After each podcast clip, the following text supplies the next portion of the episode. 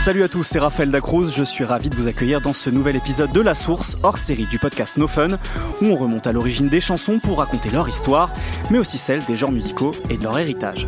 En 1988, EPMD, duo de jeunes rappeurs et producteurs venus de la grande banlieue est de New York, entament leur premier album Strictly Business avec un morceau éponyme. Derrière leur leçon de style et de flow nonchalant, tourne en boucle un riff hypnotisant qu'ils ont tiré d'une chanson d'Eric Clapton. En 1974, le rocker anglais sort d'une retraite de 3 ans des studios avec un deuxième album sur lequel il reprend avec succès I Shot the Sheriff. La chanson originale, sortie l'année précédente, est signée d'un groupe de reggae, les Wailers, sur lequel un certain Bob Marley raconte avoir tué en situation de légitime défense le shérif du coin. Pour remonter à la source de Strictly Business, sur un axe plein sud de Long Island jusqu'à la Jamaïque en passant par la Floride, j'ai avec moi un équipage de fins connaisseurs aujourd'hui. Brice Miclet, journaliste musique et auteur du livre Sample aux origines du hip-hop. Salut Brice. Bonjour. Du son hip-hop d'ailleurs, que j'écorche pas le nom du titre. Arnaud de Villard, journaliste et co-auteur euh, du livre Streets of London, Histoire du rock dans les rues de Londres. Bonjour Arnaud. Bonjour. Et enfin Sully Wax, producteur de rap français connu notamment pour ses instrumentaux pour Wallen, Roth ou encore Arsenic et grand amateur d'IPMD. Salut. Bonjour. Euh, avant d'échanger, retour en 1973 à Kingston où un groupe en pleine ascension va chanter une des plus célèbres chansons anti-flics de l'histoire.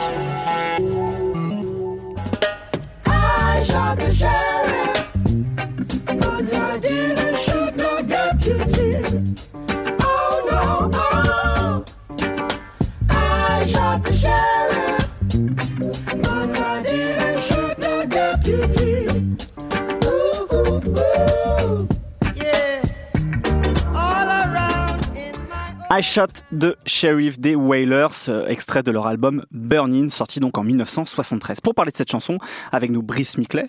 Euh, avant de peut-être de raconter euh, ce qu'est cette chanson, ce qu'elle symbolise, qu'est-ce qu'elle raconte, est-ce qu'on peut revenir sur l'histoire des Wailers? Qui étaient-ils? Donc là, on est en 73, au début des, années 70, où on est un peu ce groupe, de qui, de, de, de quel membre il est composé Ouais, alors c'est une histoire euh, complexe les Wailers. C'est euh, déjà c'est le groupe le plus euh, légendaire de Jamaïque encore aujourd'hui. en 1973, ils en sont à leur deuxième album. qui sera aussi leur dernier en tant que groupe en fait. Et deuxième album, c'est un peu paradoxal quand on sait que Bob Marley, donc il y a Bob Marley, c'est un trio vocal hein, à la base, Bob Marley, Peter Tosh, Benny Wailer, et Bob Marley en 73, il a déjà environ 300 300 chansons à son actif, et pourtant il y a que deux albums. En fait, c'est un groupe euh, qui a euh, déjà 10 ans. C'est un groupe qui naît dans un contexte un peu particulier, c'est-à-dire qu'en 1962, la Jamaïque devient indépendante, c'était une colonie anglaise. Et euh, il y a une espèce d'ébullition artistique musicale parce que suite à cette indépendance et même auparavant, il y a une volonté artistique de la part des producteurs, des musiciens locaux et, et de politiques aussi beaucoup de faire naître une sorte de singularité musicale à la Jamaïque, une identité culturelle très forte. Et donc c'est euh, l'essor énorme du ska à l'époque. Et donc les Wailers se forment, euh, donc ces trois euh, trois chanteurs qui viennent de milieux ruraux, qui se forment à Kingston dans ce contexte. Donc ils commencent à faire du ska, à faire euh, ce, qui se faisait beaucoup en Jamaïque à l'époque, mélange de rhythm and blues, inspiré de gospel, etc. Euh, de, de, de, de, la grande époque des sound systems de la fin des années 50. Et euh, tout de suite, en fait, grâce à des connexions que Bob Marley a déjà depuis 62 dans le milieu, dans le milieu de la musique, ils vont, et c'est une particularité des Wailers dans les années 60, c'est qu'ils vont tout de suite être épaulés par euh, les grands producteurs, les plus grands producteurs jamaïcains. Et les premiers, c'est Joe Higgs, qui est un, très grand producteur, et surtout Cox Dodd, qui a le Studio One, qui est à l'époque le plus grand producteur de l'île. Et donc, ils vont signer leur premier succès, euh, Simmer Down, qui est, euh, qui est un gros succès, parce qu'à l'époque, un succès en Jamaïque, c'est 40 000 exemplaires d'un single. Euh, là, c'est environ 70-80 000. Donc c'est déjà c'est déjà balèze. Et puis ils vont faire It Hurts to Be Alone aussi. Et ensuite le, le, son jamaïcain général va progressivement s'orienter vers, euh, vers le rocksteady. Et à partir entre 65 et 70, en fait, les Wailers vont avoir une carrière un peu en dents c'est assez curieux. C'est une période un peu, euh, un peu vague euh, pour eux. Alors il y a quelques petits succès. Alors quand je parle de succès, ça reste des succès locaux. C'est la, musique jamaïcaine s'exporte relativement peu. Euh, mais ils vont, alors ils vont signer chez d'autres grands producteurs comme chez Leslie Kong ou Damie Sims, etc. mais le groupe Bob Marley fait des allers-retours entre les États-Unis et la Jamaïque parce que sa, sa, sa mère vit aux États-Unis. Benny Wailer fait de la prison, donc les musiciens changent. Le trio vocal, il y a des remplaçants qui compensent ces vides, etc. C'est une période un peu bizarre, je passe vite dessus, mais elle est assez complexe, on pourrait y passer du temps. en fait, il y a une rencontre qui n'est pas tout à fait une rencontre, mais il y, a, un passage qui est très très important euh, en 70, c'est que les Wailers vont, euh, après se faire virer par, euh, s'être fait virer par Leslie Kong, parce que pas assez de succès, ils pensaient que c'était un groupe qui était terminé, qui avait connu le succès en 63, 64 et basta. Ils vont signer chez Lee Scratch Perry.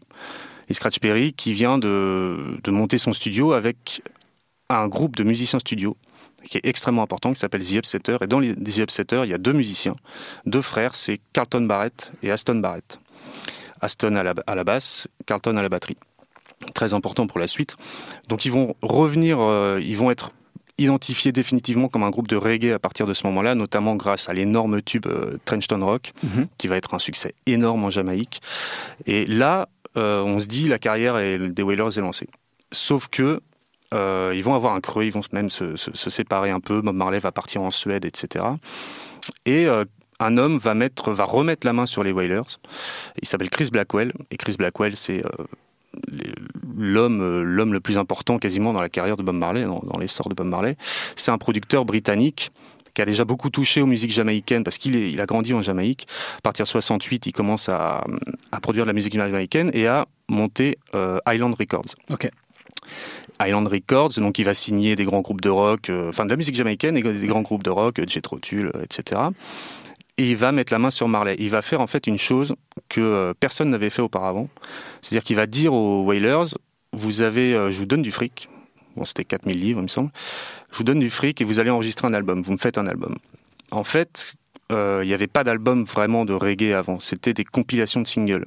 Alors on voit souvent des trucs des Wailers des années 60 qui sont comptés comme des albums, The Wailing Wailers, etc. Enfin le best of des Wailers c'est des compiles en fait. Ce qui pourrait arriver aussi assez fréquemment dans les musiques afro-américaines par exemple. Bien sûr, exactement.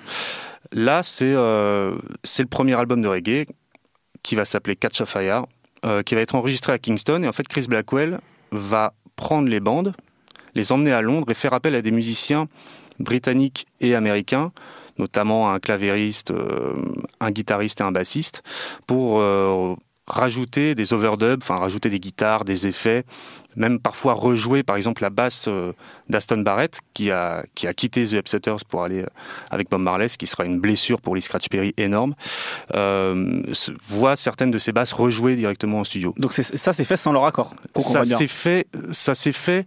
Bob Marley est conscient du truc, il est souvent en studio pour faire les overdubs, mais il laisse faire. Ok. Il laisse faire et les deux autres leaders du groupe, Peter Tosh et Bunny Wailer, sont clairement euh, se sentent euh, lésés. Bob Marley était déjà euh, le leader du groupe, le leader vocal depuis le début.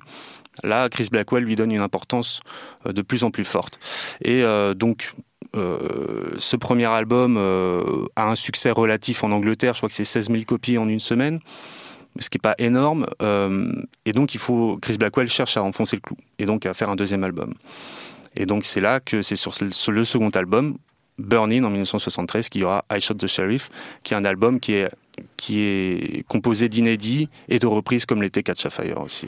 Qu'est-ce qu'on sait de la, du contexte dans lequel est enregistré cet album et cette chanson? Est-ce que c'est c'est la même histoire avec ces histoires de, de, de dub, de, de, musiciens qui vont réenregistrer par-dessus ou c'est une histoire différente pour ce, cet album et cette chanson? En fait, il y a souvent une idée reçue disant que Chris Blackwell, euh, enfin que les Wailers ont dit euh, on veut plus d'overdub parce que ça trahit le son jamaïcain, euh, donc on va faire un album où il y a que nous qui jouons et ça sera beaucoup plus roots comme on dit, même si bon là pour le coup c'est pas très roots. En fait, c'est assez faux. Chris Blackwell, il est à la production il y est, euh, il fait des overdubs en studio, euh, ils sont beaucoup plus discrets, il étend des, il va étendre des, des, passages, notamment sur I Shot the Sheriff, sur la fin, la fin de la chanson, on y reviendra peut-être. Euh, mais Chris Blackwell a quand même un rôle de production important et va faire rejouer des choses, il va remettre des wah sur Bunny on Lutin, etc. Donc l'idée reçue selon laquelle c'est l'album où Chris Blackwell se fait un peu virer, c'est faux. C'est faux. Alors son influence est moins forte, mais, euh, mais c'est faux. Qu'est-ce qu'on sait de l'origine de cette chanson en particulier de Shot the Sheriff bah, L'origine de la chanson, en fait, c'est-à-dire qu'elle se, elle est écrite par Marley euh, dans un contexte un peu particulier. C'est-à-dire que depuis 66, il s'est ouvert à une spiritualité euh, un peu plus forte. A commencé, il a commencé à beaucoup lire Marcus Garvey, qui est, qui est le grand prophète du panafricanisme mondial, hein, enfin Mhm. un, des, un, des, un des panafricanistes mondiaux, euh, à se nourrir de, du rastafarisme qui commence euh, sérieusement euh, à la fin des années 70 à prendre beaucoup d'importance en Jamaïque. Euh, D'ailleurs, Peter Tosh et Bunny Wailer en sont aussi. Et donc, il écrit I Shot the Sheriff dans une, dans une volonté plus insurrectionnelle, en fait. C'est-à-dire que Catch a Fire, c'était prendre feu. C'était euh, le constat un petit peu sur Concrete Jungle, par exemple, on vit dans une jungle de béton, on est enfermé, etc. Mais sur Burning, on prend feu, c'est-à-dire que là, l'in- l'insurrection prend. Et donc, on va avoir Burning on Looting. Voilà ce que. En plus, il y a le titre looting qui est vraiment l'idée de, de faire, de faire des émeutes, quoi. Voilà, et puis qui parle de couvre-feu, etc.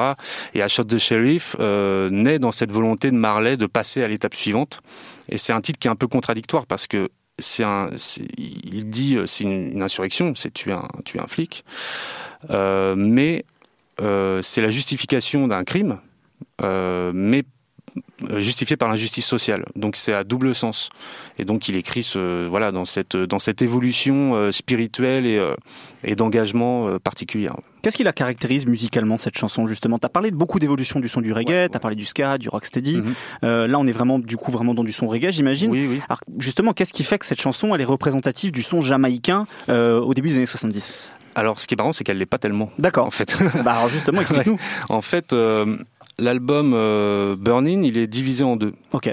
Euh, globalement, c'est face A, face B. Euh, bon, il y a quelques morceaux qui, euh, voilà. mais euh, la face A, c'est euh, une vision plus moderne du reggae. Donc c'est là où le travail de Blackwell est plus est plus important.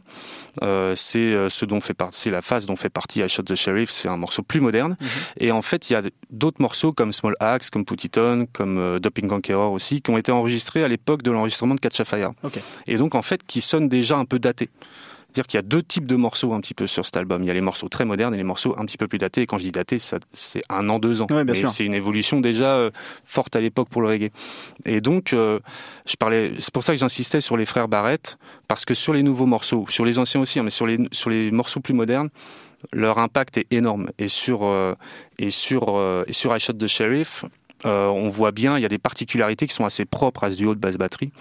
Euh, notamment, alors le son, le son de snare de Carlton Barrett, qui dès le début, alors on l'entend Burning le roulement de caisse claire qu'on entend début là. et ce roulement de snare est, est très très euh, très singulier. euh, On reconnaît tout de suite Carlton Barrett et son frère à la basse fait quelque chose qu'ils vont développer tous les deux, c'est-à-dire qu'ils vont libérer le reggae un peu de de la mesure, de la mesure stricte. C'est-à-dire que souvent, euh, les breaks de reggae se terminent sur le premier temps de la mesure, ou la basse démarre sur le premier temps de la mesure. La basse the Sheriff, elle commence sur le premier euh, contretemps. Ok. Et ça donne un groove très particulier. Comme la guitare en fait qui est souvent en contretemps dans, dans le reggae, c'est ça? Oui, on appelle ça le skank. Voilà. Le skank euh, qui se fait en général guitare, piano. La basse, en général, là pour marquer le temps et non pas le contretemps. Mhm. Et là, pour le coup, ils vont euh, ajouter un groove qui. euh, c'est le fait de vraiment démarrer la ligne de basse, pas forcément sur la mesure. Mhm. Parfois, Carlton Barrett, il faisait un break et le break terminait sur le premier temps ou le deuxième temps de la mesure suivante. Et c'est un truc qui est très particulier dans le reggae. Et Ashot the Sheriff, c'est un bon exemple. Et puis, dernière chose, c'est un morceau qui est quand même vachement up tempo. Le reggae avait quand même beaucoup ralenti euh, les BPM euh, dans la musique jamaïcaine par rapport au ska et au rocksteady. Et euh, là, on retrouve, alors, sur Trenchtown Rock qu'ils avaient sorti en 70, c'était déjà assez rapide. Mais là, vraiment, il y a un truc très énergique et, euh, et plus up tempo. ouais. Euh, en- Quelle a été l'importance de cette chanson dans, dans, dans cet album et puis plus, plus globalement dans la car- carrière des Wailers et même bah, sur toute sa star, j'imagine, Bob Marley? Bah, ça fait partie des, des grands tubes. Alors, euh, à l'époque de sa sortie, euh, difficile à dire parce qu'il n'y a pas vraiment eu de single à sortir. Donc, ça fait partie euh, des chansons majeures de l'album. D'ailleurs, elle est mise assez tôt dans l'album, c'est la troisième. Euh, ce qui est certain, c'est que ça va devenir une des 5-6 plus grandes chansons euh, de Bob Marley. C'est peut-être la plus connue avec Gallup Stand Up. Mhm. Euh, c'est peut-être la plus connue euh, de la de l'époque The Wailers, de, de, de ces deux premiers albums.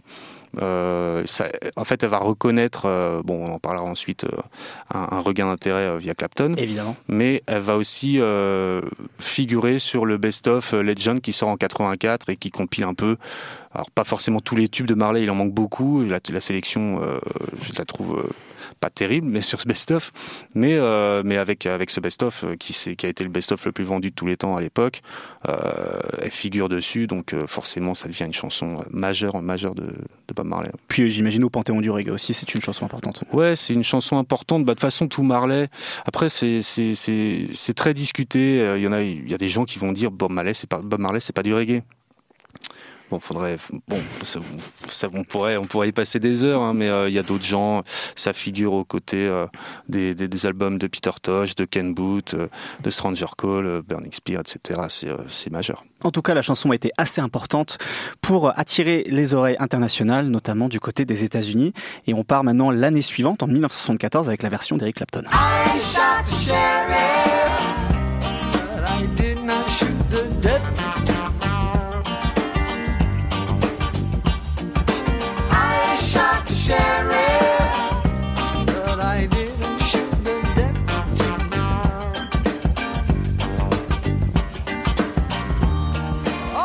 Nous voilà donc, comme je le disais, aux États-Unis, euh, avec euh, non pas un Américain, mais un Anglais, Eric Clapton, euh, qui reprend cette chanson I Shot the Sheriff un an après la version originale. et pour en parler avec nous, Arnaud de Villard. Rebonjour Arnaud. Bonjour. Alors, de la même manière que, que Brice a, nous a présenté un petit peu les Wailers et Bob Marley, est-ce que tu peux nous, nous, nous représenter qui est Eric Clapton et à quel moment de sa carrière il en est en 1974 alors, là, on est en, 74, effectivement. Alors, Clapton a déjà fait beaucoup de choses. Il lui, est surtout arrivé beaucoup de choses. C'est assez dense. Euh, il a une vie très, très agitée. Euh, bon, voilà, ça fait partie de cette génération, des, milieu des années 40 né dans les années 45, voilà, et euh, qui s'est entiché du blues. Voilà, c'est, il fait partie de ce qu'on a, ce qu'on a appelé le, British Blues Boom, qui est euh, ce moment un peu bizarre dans l'histoire de la musique où Londres est devenue la capitale du blues, voilà, et où les plus grands bluesmen, en tout cas pour pour le grand public, c'était des blancs. Et Clapton, des blancs et anglais en plus. Et des blancs anglais, voilà, tout à fait. Et c'est même aux États-Unis, c'était pas, c'était pas à la mode effectivement. Euh, et Clapton est devenu le, le, le vraiment le, héros euh, à eu à ULT de ce de ce mouvement. D'abord au sein d'un un groupe qui s'est appelé les Yardbirds, qui à un temps on a pu penser qu'il pourrait rivaliser avec les, avec les Stones, par exemple. Voilà, c'était un peu cette mouvance-là. Et euh, et il quitte ce groupe, euh, Clapton, en 65, parce que ce groupe a le tort d'enregistrer un, titre pop qui s'appelle For You Love. Il n'y avait même pas de guitare dedans, il y avait un petit pont au clavecin et tout. Il supportait pas. Quelle hérésie Moi, mon truc, c'est le blues. Je m'en vais. Euh, et et il enregistre avec une des figures tutélaires du, blues anglais qui s'appelle John Mayall, donc un disque qui est devenu célébrissime, qui s'appelle euh, Blues Breakers with Eric Clapton, euh, qui, est en fait qui est le disque euh, dans la musique rock, hein, qui impose en gros le, solo de guitare saturé, la guitare, la grosse guitare saturée comme on la connaît, qui est devenue un cliché du rock, vient de ce disque. avant, il n'y avait pas de grands virtuoses du, rock. Bah, ne parle pas des bluesmen qui étaient inconnus, mais euh, pour le grand public, c'était c'est un type qui aligne des solos et des, des plans comme ça un peu génial, une guitare qui gémit, euh, saturée de sustain. Euh, Clapton dans le studio, il, il, avait 21 ans déjà, et donc il avait réussi à il a réussi à, on dire, à, synthétiser et à s'imprégner de tous les plans de blues euh, qu'il a pu euh, choper dans les disques de, John Mayall, justement, euh, tous les trucs de Muddy Waters, de Freddie King, d'Albert King, tout ça. légendes du King, du, blues, il pardon, maîtrisait américain. et c'est à la fois scolaire parce qu'il reprend des plans qui sont vraiment euh, note pour note et en même temps c'est gorgé de d'émotions de et de feeling quoi. C'est ça surtout qui marque quand on écoute ce disque. Et honnêtement euh, il a jamais refait un disque comme ça avec une telle intensité. Donc voilà donc Clapton c'est ça. Et c'est à ce moment là qu'apparaît et c'est le début des problèmes de Clapton qu'apparaît dans l'ombre des, des graffitis dans, dans, dans, les rues euh, sur les murs du métro Clapton is God c'est que Clapton devient un dieu. Et, il le vit très mal. Il a, il a mis euh, peut-être 30-40 ans à s'en remettre. Euh, et bon, Clapton a un problème c'est que c'est quelqu'un de très instable, qui est à la fois personnellement et, euh, qui ça, se traduit dans, ses, dans, dans son, sa carrière musicale. C'est-à-dire qu'en fait, il va passer son temps pendant des décennies à passer d'un style à l'autre, à, essayer de changer de personnalité musicale, à essayer de, de fuir ce qu'il a, ce a acquis euh, dans un premier temps. Là, il, il, devient le roi du blues. C'est exactement ce qu'il voulait, devenir un espèce de, de chantre de, de, ce genre euh, très marqué. Et à partir du moment où il le devient, il veut fuir ça. Il veut, il veut plus être God, il veut plus être le dieu du blues. Et donc, il s'acoquine avec deux virtuoses anglais. Euh, un bassiste, un batteur, Jack Bruce et Ginger Baker, et ils forment le trio Cream. Et en fait, le, la déification de Clapton ne va faire que s'accentuer parce qu'au sein de ce trio, euh, c'est en gros le, le Clapton de légende qui se qui se manifeste là, qui, se révèle, c'est le Clapton virtuose, énergique, des solos à rallonge, euh, qui, tient des sets entiers. Euh, Cream, on est plutôt dans du rock psychédélique. voilà, là, ils quittent, euh, effectivement, ils font beaucoup de reprises de blues, mais en fait, ça devient du rock, c'est du rock psychédélique, comme on peut en entendre à San Francisco à, la même époque. Euh, des, improvisations totalement, totales sans filet, la basse, la batterie, la guitare à égalité. et Clapton là-dedans, en fait, est broyé, parce que les deux autres sont un peu fous, et sont de forte personnalité euh, et euh, il a du mal un peu à trouver sa place et à savoir un peu euh, qui il est là-dedans. Donc, encore une fois, il veut fuir ça. Et c'est à cette époque qu'il découvre un groupe américain que, qui s'appelle The Band, et il découvre un autre type de musique, beaucoup plus roots, beaucoup plus terre à terre, musique américaine mélangeant du blues, du folk, du ragtime euh, avec des instruments traditionnels. dans ce groupe en question, c'est cinq, cinq types, cinq Canadiens et un, euh, enfin quatre Canadiens et un, un Américain, qui, euh, qui vivent en communauté dans une, dans une, maison près de Woodstock. Et il adore cette ambiance un peu d'anonymat. Voilà, on ne sait pas qui joue quoi, qui chante quoi, qui. C'est tous des multi-instrumentistes, sont tous talentueux, mais en même temps c'est une espèce de collectif un peu qui a l'air idéal. Et il veut faire ça. Clapton, tout d'un coup, on arrête le psychédélique comme on a arrêté le blues avant, euh, je veux faire ça.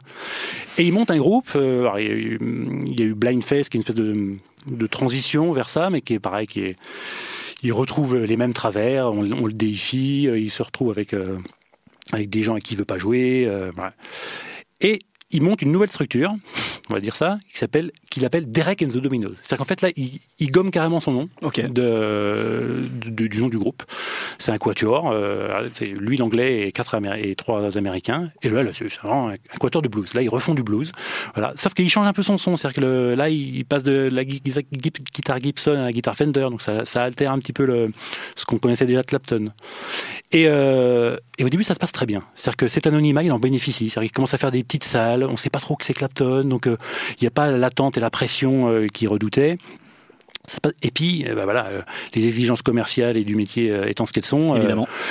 finalement, sur les affiches, il est marqué Eric Clapton avec Derek and the Winos, les, les, les, salles grossissent, les concerts se rallongent, la tournée, les tournées prennent de l'ampleur. Et en parallèle, le disque qu'ils ont sorti, qui est un des plus célèbres d'Eric Clapton, puisque c'est l'album qui s'appelle Leila, et dans lequel il y a la chanson Leila, qui est un grand morceau, plus grand succès, le plus grand succès, et qui est aujourd'hui voilà, classé comme un, des, un grand moment d'émotion et de musique.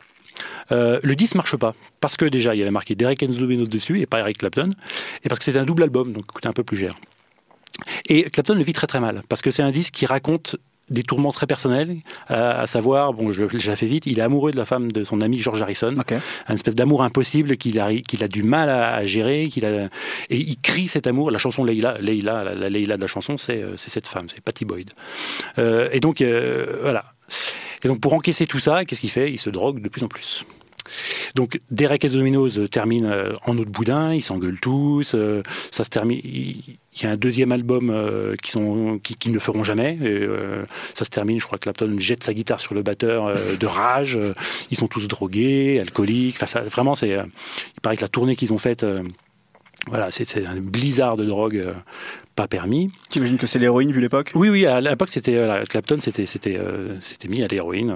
il buvait beaucoup, mais surtout, il s'était mis à l'héroïne. Et c'était aussi un moyen, voilà, comme souvent les gens qui plonge dans, dans cette drogue, c'est un moyen de, de, dresser un mur autour de lui, quoi, mm. voilà, euh, pour euh, essayer de, d'anesthésier un peu tout ce qu'il pouvait ressentir.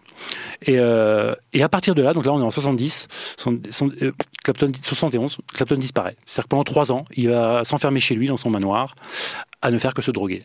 Droguer, peindre, des, peindre des maquettes et, et ne rien faire d'autre et manger du chocolat. Voilà. En gros, c'est un peu ce qui, ce qui se passe. Donc Clapton, euh, jusqu'en 73, c'est ça.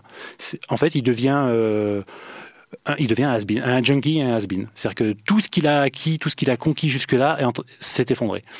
Euh, il ne veut plus être celui qu'il a cherché à être, il ne veut plus faire de guitare, il veut plus faire de musique, il, veut, il, est obsédé par cet amour impossible, tous ses projets se sont effondrés ou n'ont pas mené à ce à quoi il aurait voulu, il est broyé par le management, enfin, en tout cas c'est comme ça qu'il le vit.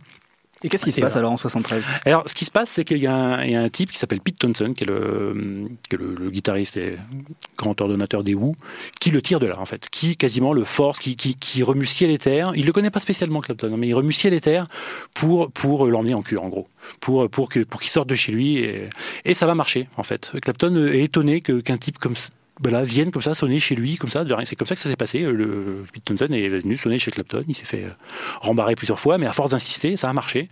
Et il l'emmène en cure. Et petit à petit, euh, je crois que c'est de l'électroacupuncture, il s'en sort. C'est-à-dire qu'en fait, il, il, arrête l'héroïne. Il arrête l'héroïne. Et en même temps qu'il arrête. Pas le chocolat. Euh, non, pas, pas, le chocolat. Il sera, toujours, sera toujours un grand gourmand. Il y a une chanson des Beatles d'ailleurs qui parle de l'addiction de Clapton au chocolat.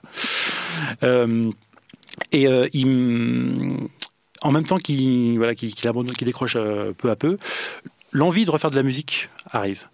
Euh, de jouer de la guitare, de composer un peu. Euh, et en même temps, il fait une espèce de, petit stage dans une ferme, c'est-à-dire qu'il reprend un peu contact avec, le vrai monde, c'est-à-dire qu'il part faire des travaux à la ferme avec, avec, son beau-frère, voilà, remuer, remuer du foin, couper de l'herbe, s'occuper des animaux. Enfin, il vraiment il est en pleine reconquête de lui-même et, et de ses sensations.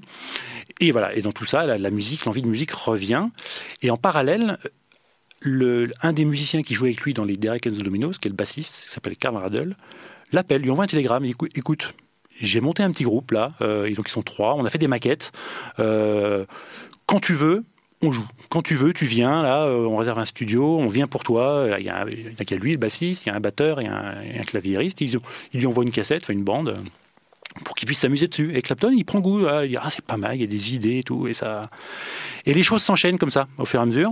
Et euh, en 73-74, paf, ça y est, c'est plié. Hop, euh, un, studio est réservé à, donc en Floride, euh, les, les Criteria Studios, d'un Golden Beach. voilà, c'est ça, Golden Beach, qui est un studio que Clapton connaît bien puisque c'est là qu'il a enregistré Leila, mhm. avec le même producteur, Tom Dowd, qui était un un célébrissime producteur, notamment de, jazz à l'origine, Coltrane, tout ça, chez Atlantic. Et et euh, voilà, en 74, en mai 74, euh, il est dans ce studio pour enregistrer euh, un album. Alors, de loin, les, gens qui ont suivi Clapton pendant sa cure, ils tiquent un peu. Ils disent est-ce que c'est est-ce que une bonne idée de commencer tout de suite, de replonger dans ce milieu, que ce milieu qu'il a quand même broyé Bon, ils ils savent pas trop. Clapton est confiant. bon, évidemment, avec le recul, euh, en fait, il passe de l'héroïnomanie à l'alcoolisme. il, a compensé avec autre chose. il, est parti pour 12 ans d'un grave alcoolisme. Mais voilà, il est parti avec une espèce d'en... Mais à ce moment-là, il est sûr de ce qu'il veut faire. C'est-à-dire que l'album qu'il va faire, c'est son deuxième album solo. Donc c'est 461, 461 Ocean, Boulevard, euh, qui est en fait l'adresse de la maison euh, dans laquelle il, logeait à Miami. Et c'est vraiment un changement radical. C'est-à-dire que le, style de Clapton à ce moment-là, c'est plus du tout le Clapton flamboyant, euh, psychédélique, euh, ni même blues. C'est-à-dire que le son de guitare, c'est plus du tout le même. C'est un son très sec, un son de, Fender Stratocaster euh, avec très peu de sustain. Il y a très peu de solo, il y a très peu de jam, il y a très peu de très peu de blues aussi. Les quelques blues qu'il reprend, il les reprend pas façon blues. donc voilà, et toutes les séances s'enchaînent comme ça, avec pas mal de d'expérimentation, de, voilà, ils regardent un peu ce qu'ils savent faire, chaque musicien se jauge, voilà, Clapton reprend un peu ses marques. Et au milieu de tout ça, il y a le guitariste du studio, qui va être l'accompagnateur de Clapton, qui dit « Eh, mais j'ai trouvé une chanson, euh, ça serait cool qu'on la reprenne. » Et donc c'est « I Shot the Sheriff » de donc des Whalers. Et qu'est-ce qu'il en pense, lui, Clapton? Alors, Clapton, lui, il connaissait le, reggae, toute il connaît en tant que londonien, parce que voilà, à Londres, il y a un gros quartier euh, jamaïcain, hein, Portobello, Notting Hill.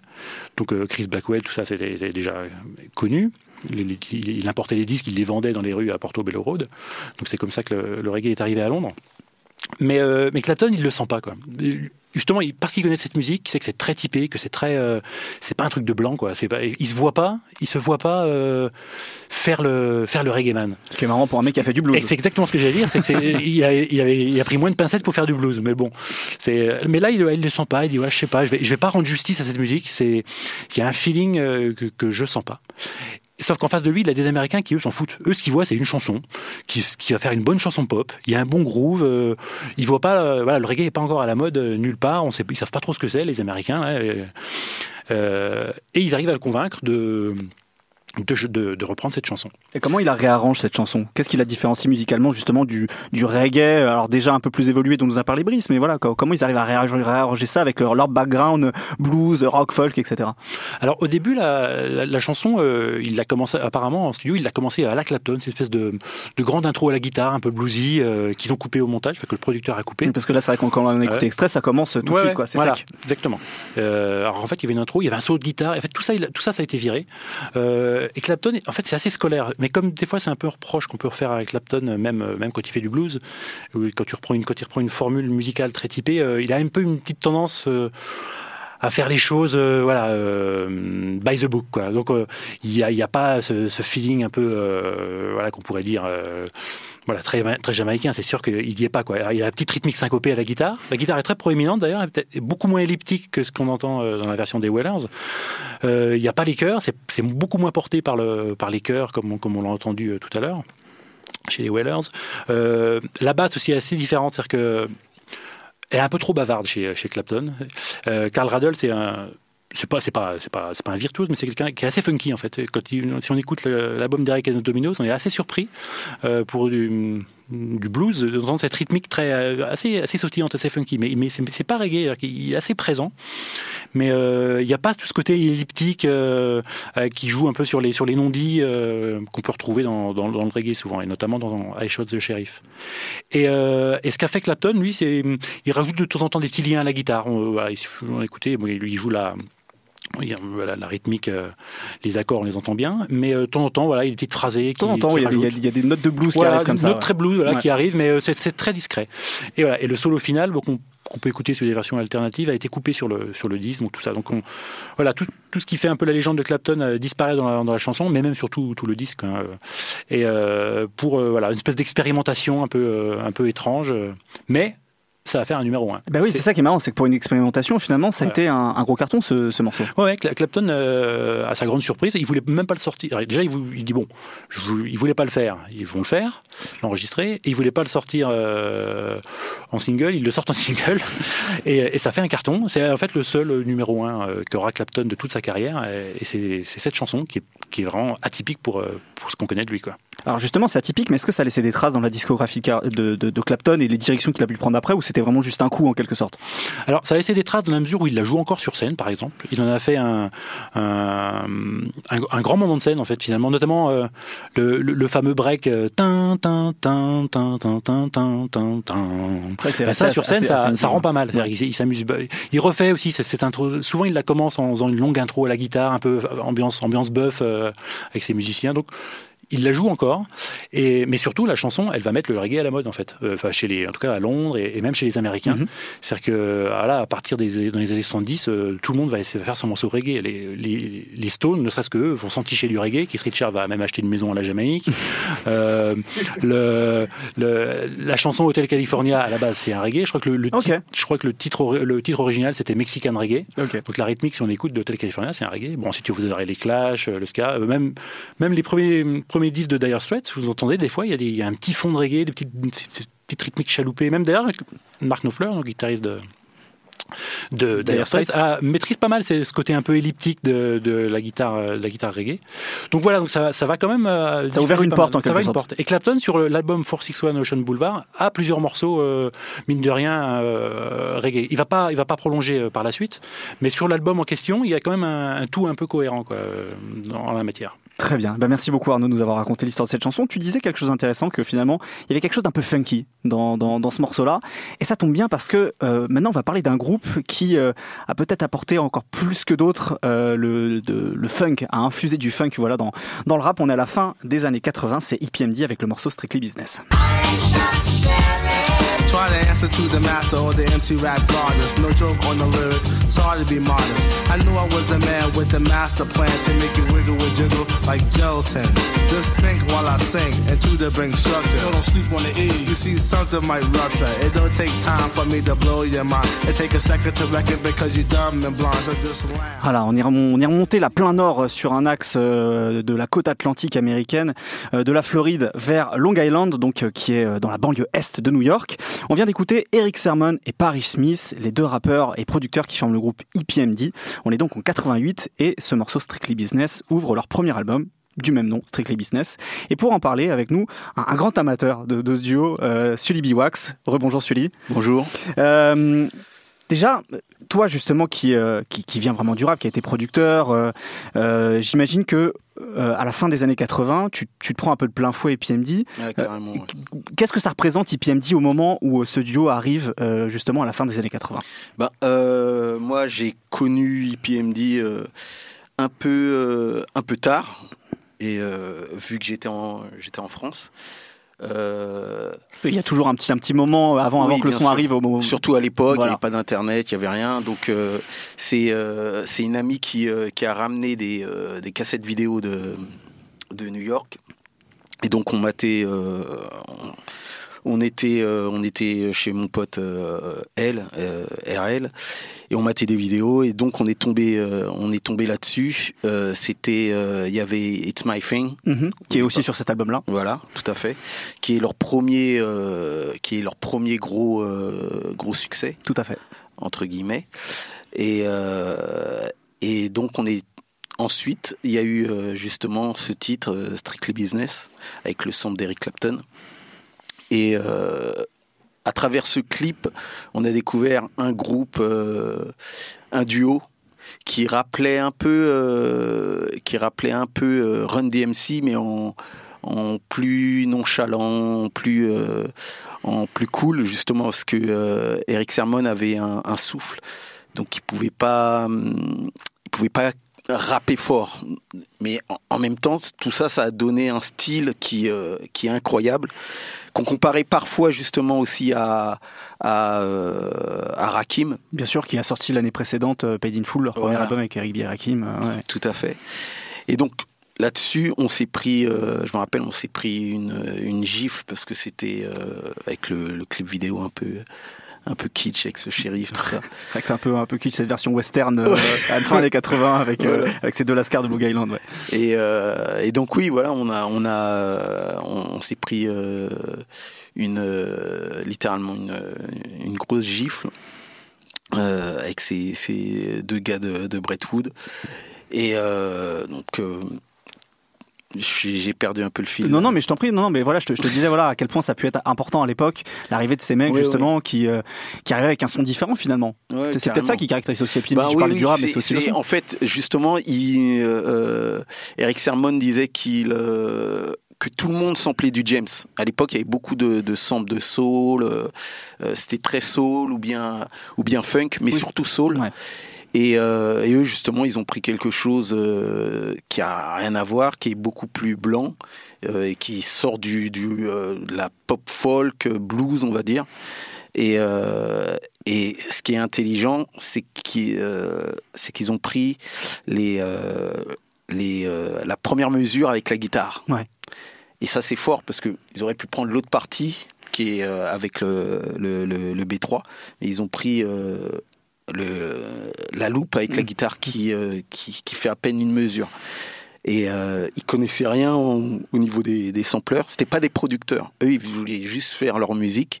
Et c'est surtout Charlie Marotta qui a qui euh, donc leur ingénieur du son à ce moment-là, c'est ça? Voilà, qui est leur, leur, ingénieur du son, qui est un très gros ingénieur du son, qui euh, qui les a aidés à devenir des producteurs justement. Et euh, et je sais plus s'ils ont utilisé un sampler ou si c'était à l'époque des, euh, des, des bandes qu'ils ont coupées qui euh, qui ont mis en, en, en loop quoi. Ouais, ce qui faisait ce que faisaient la plupart des producteurs au début de la mise en Tout boucle. Je crois que c'est ce que faisait aussi euh, le producteur du Bomb Squad, j'ai oublié son son, son nom. Ch Shockley. Shockley, merci. qui lui aussi, je crois, faisait ça finalement. Il, il, prenait des cassettes voilà. et il mettait en boucle comme ça sur des cassettes et pas encore avec des, des, des, machines avec de la mémoire quoi. Voilà, tout à fait. Un, truc qui est intéressant, euh, tu, tu, le disais, donc ils viennent de Brentwood, euh, euh, EPMD, donc c'est comme je le disais en gros la banlieue est de New York. Rakim aussi, Public Enemy aussi. Ouais. Euh, et ce qui est marrant, c'est que dans, dans, une interview, euh, Eric Sermon disait, euh, nous en fait, on vient d'un milieu qui est relativement blanc, 70% blanc, ouais, et donc on écoutait à la fois des trucs de funk de nos parents, mais aussi on écoutait bah, Eric Clapton, ZZ Top, et on sent à quel point ça, ça, ça infuse aussi leur musique et leur manière d'envisager ce rap un peu funky en fait. Et donc c'est marrant effectivement qu'ils prennent juste cette petite boucle au début et qu'ils la mettent en boucle comme ça. Il y a un truc peut-être dont on peut parler sur cette manière dont, dont, ils ont travaillé cette boucle, c'est que on entend là quand on écoute le, le morceau qu'il y, y, a un vrai grain au final.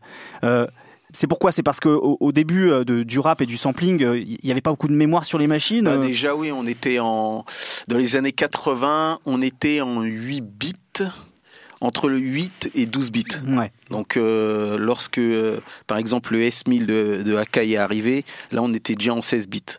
Euh, et c'était déjà une révolution. Et euh, on pouvait sampler, dans les années 80, on pouvait sampler maximum euh, de euh, une à, allez, une seconde, deux secondes. C'est très court. Donc voilà, c'est aussi pour ça que tout est, euh, tout est assez euh, réduit au niveau du, du sample. Parce que ça se trouve, aujourd'hui, ils auraient pris, euh, ils auraient fait quatre mesures, mais là, au niveau des, des, des, des secondes, on était très, très réduit. Donc, donc voilà.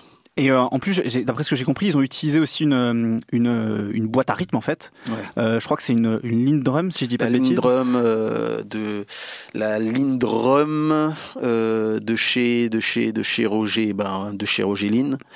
Euh, ben, ça ça par contre je euh, je me posais la question. Parce qu'on entend en fait des hi-hats derrière. Ouais, tout à donc fait. c'est ouais, hat, donc on, on- Ouais, utilise le, le, le, le terme français. En gros, c'est ce sont ces cymbales euh, qui sont qui sont fermées, donc très courtes, voilà, des, Mm. des, des charlets qui sont très courts. Et donc on entend comme ça qui donne un peu le rythme, qui mettent derrière. C'est à peu près le seul travail rythmique qu'ils font dessus. Il y, a, il y a aussi les pieds. On Mhm. entend les pieds de la, la ligne drum. Euh, la ligne drum, faut savoir que c'était euh, l'une des des, euh, des drum box les- la plus répandue dans, dans le hip hop à l'époque, avec la DMX. Mhm.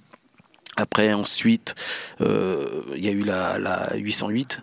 Mais euh, à cette époque, c'était beaucoup la ligne drum euh, et, la, et la DMX qui, euh, qui étaient utilisées. Elles avaient des sons un peu particuliers justement, ces, ces, ces, ces Bah, boîtes déjà il n'y avait pas de reverb, c'était très sec. La reverb elle était rajoutée à fond en, euh, à l'enregistrement en studio on va dire euh, au mix, mais il n'y avait pas de reverb. C'était euh, vraiment euh, vraiment très sec et on va dire que ça sonnait ça sonnait pas terrible quoi. C'était pas euh, Ça sonne un peu cheap en fait. voilà ça sonnait un peu cheap quoi. Alors ce qui est marrant, c'est que par contre, ils ont, ils ont sur le même album, ils ont ce, ce fameux morceau qui est You, You Are Customer, Ouais. euh, qui est un truc tapé à la et qui a Carrément. quand même traversé finalement les Carrément. âges. Donc cette, Ouais, cette ouais, sécheresse avec, un peu. euh, avec avec cette basse, ça doit être ça doit être une basse Moog qui est donc il y a Stizo qui l'a repris, il y a il y a aussi il y a eu il y a eu le fameux tube R&B de Mario Winans. Ouais, voilà, euh, produit par euh, Didi. Exactement.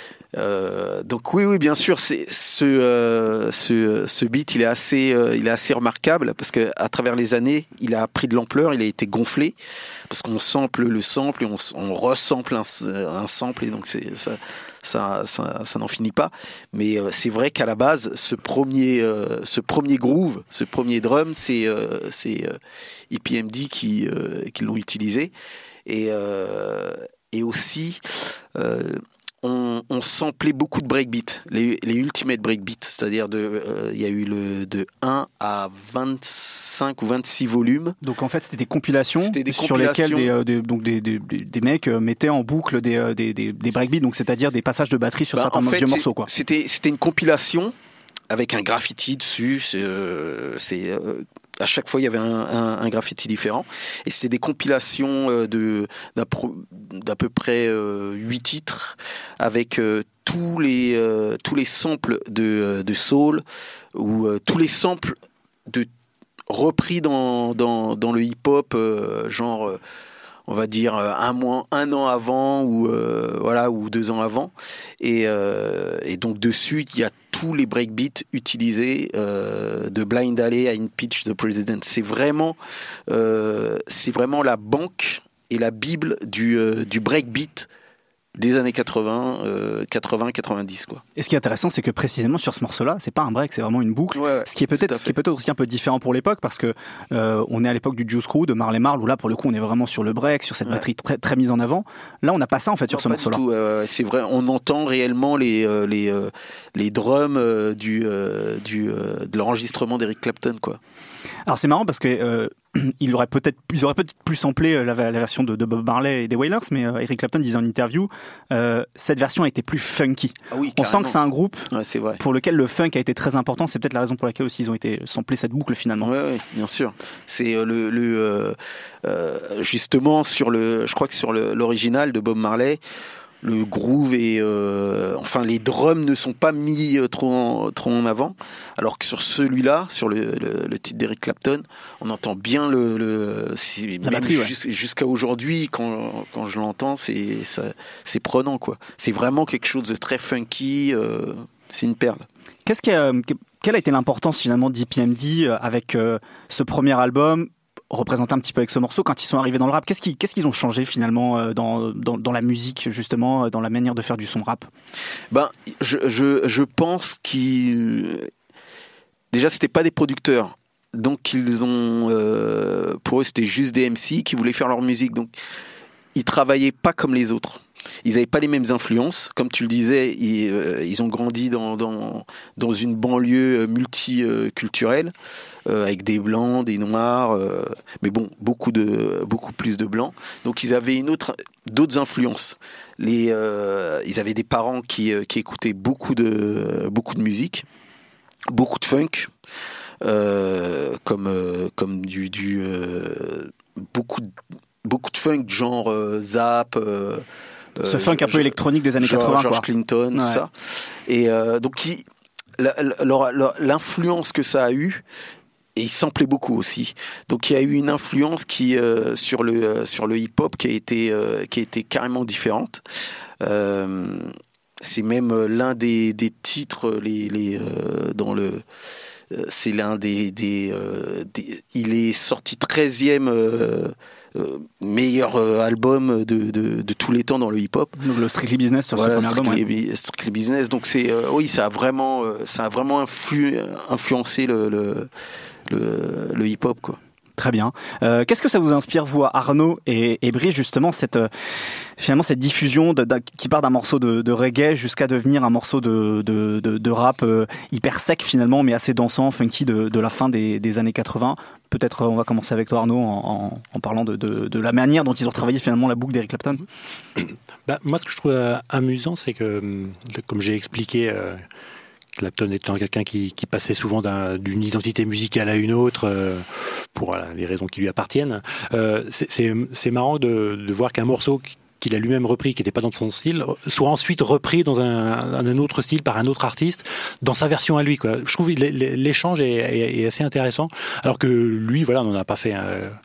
on n'a pas fait, euh, comme je disais, ça n'a pas duré très longtemps. C'est ouais, pour le, un coup, C'était un coup, voilà. Lui, il est parti sur d'autres d'autres voies ensuite. Donc moi, je trouve, ça assez marrant. Mais moi, ça m'a moi, ça m'intéresse toujours ce genre de ce genre d'histoire de, de, morceaux qui circulent, euh, qui, qui s'échangent, voilà, dans des dans des genres qu'on pourrait pas on pourrait pas s'attendre, voilà, à ce que des, un tel ou un tel reprenne un, morceau comme ça. Et moi, ça ça m'amuse beaucoup, et d'autant plus, comme je le disais, moi, je trouve pas la version de de Clapton très euh, très percutante, quoi. Je la, voilà, je, je trouve qu'elle est pas très un peu voilà, elle est un peu aplatie, euh, mais euh, voilà, ça je trouve ça très intéressant comme démarche. Alors toi, Brice, qui a écrit justement un livre sur sampling, mm. cette, ce, retravail qu'a fait Eric Sermon, qu'ont fait Eric Sermon et Paris Schmitt sur, sur cette boucle, qu'est-ce que ça t'inspire? Bah, ça m'inspire euh, bon la, la, la faculté du sampling évidemment aller chercher beaucoup de choses qui sont très éloignées du, du hip-hop forcément comme comme beaucoup de samples. Bien sûr. ça m'inspire aussi un truc c'est que c'est la, la difficulté récurrente je trouve des producteurs hip-hop à sampler la musique jamaïcaine à la sampler vraiment purement, quoi, c'est-à-dire l'échantillonner, pas forcément la rejouer. Euh, le fait que ça soit la version de Clapton qui soit qui soit reprise, ça montre que euh, le reggae, notamment euh, notamment les Wailers, je trouve, ont, quand même quelque chose qui rythmiquement est un peu instable un groove très particulier et qui doit pas être évident pour un beatmaker à, à apprivoiser. et d'ailleurs, il y a relativement peu de samples de musique jamaïcaine, de boucles alors, il y a d'autres choses, il y a des replays. Quand, quand, le, quand le reggae est devenu euh, digital, fin des années 70, il y a eu plus de choses. Les bam bam, tout ça, ça a été beaucoup, beaucoup samplé et repris. Mais le reggae, bon, des années 60, il y, a, très peu. Et des années 70, qui pourtant est très proche de la soul. Euh, les Wailers sont pas forcément le meilleur exemple, mais des artistes comme Ken Boot, etc., sont les, la, la real vibe, on appelle ça, euh, en sont très proches et pourtant très peu samplés. Euh, voilà, il y a des choses après, Max Romeo sera samplé, etc. Mais c'est plus des voix ou des introductions. Mais des boucles instrumentales de reggae euh, assez, assez identifiées jamaïcaines, finalement, c'est difficile peut-être à sampler euh, pour des beatmakers. Très bien. Eh ben, merci beaucoup à vous, messieurs, d'avoir raconté toute cette histoire euh, de euh, Strictly Business jusqu'à I Shot the Sheriff. Merci Brice Miclet, merci Arnaud de Villard, merci Sully Biwax d'avoir été avec nous pour parler de tout ça. Merci à Quentin Bresson à la technique, à l'équipe de Binge Audio. Retrouvez tous les, tous les épisodes de La Source sur la chaîne No Fun, sur toutes les plateformes de podcast. À très bientôt pour un nouvel épisode. Salut. Binge.